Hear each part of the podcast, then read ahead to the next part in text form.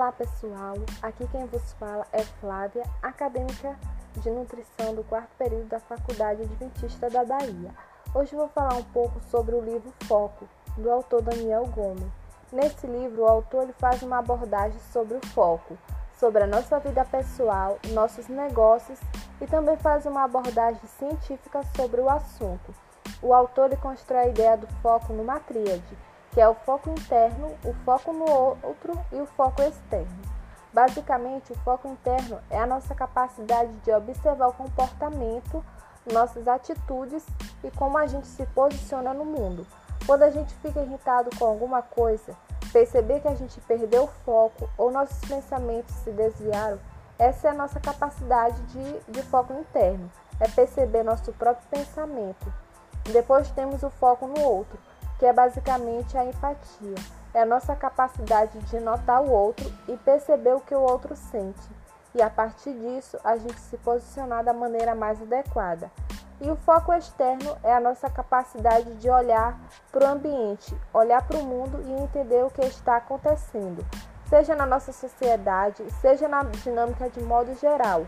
Essa é a nossa capacidade de olhar para fora e de enxergar o mundo o autor fala muito sobre a autoconsciência, que vai se enquadrar no foco interno. E por que o foco interno é tão importante? Seja para a gente lidar com as outras pessoas, seja para a gente crescer na vida ou mesmo ter uma vida melhor.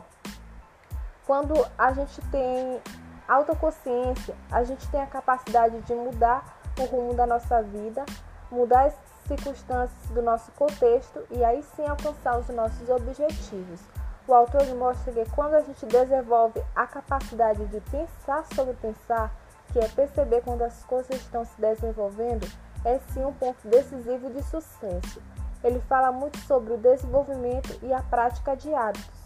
O autor destaca bastante o foco interno, que é a autoconsciência. Tanto é importante a questão do foco que ele fala sobre duas práticas, que é a prática da atenção plena e uma outra prática, que é através da meditação, e como ela vem sendo estudada pela ciência nos últimos anos e vem sendo descoberta cada vez mais a importância e a capacidade dela de exercitar esse nosso músculo de foco. Essa nossa capacidade de trazer a atenção para o momento presente é sim crescer muito mais. O, legal da meditação, como o autor traz, é que ele fala do assunto da metacognição, que é basicamente o seguinte: quando você começa a meditar, você está ali focado na sua respiração. Depois de alguns segundos, sua mente já está ali devagando.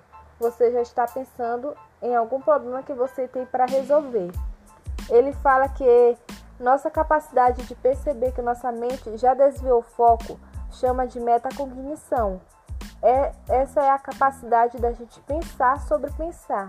E esse é o nosso grande diferencial como espécie. Então, quando a gente está na prática diária da atenção plena ou na meditação, o exercício é: toda vez que sua mente divaga, você traz ela de volta. Esse é o exercício, como uma musculação. Só que essa musculação é cognitiva. Essa capacidade de fazer essa troca de, de pensamentos depois de algum tempo começa a ficar muito mais precisa. Unir os níveis do uso de, do cérebro, a calmaria para resolver certos problemas, até mesmo para tirar o foco de coisas ruins da vida e focar em outras coisas. Aumenta e muito. Então, galera, esse foi mais podcast. Até a próxima. Tchau!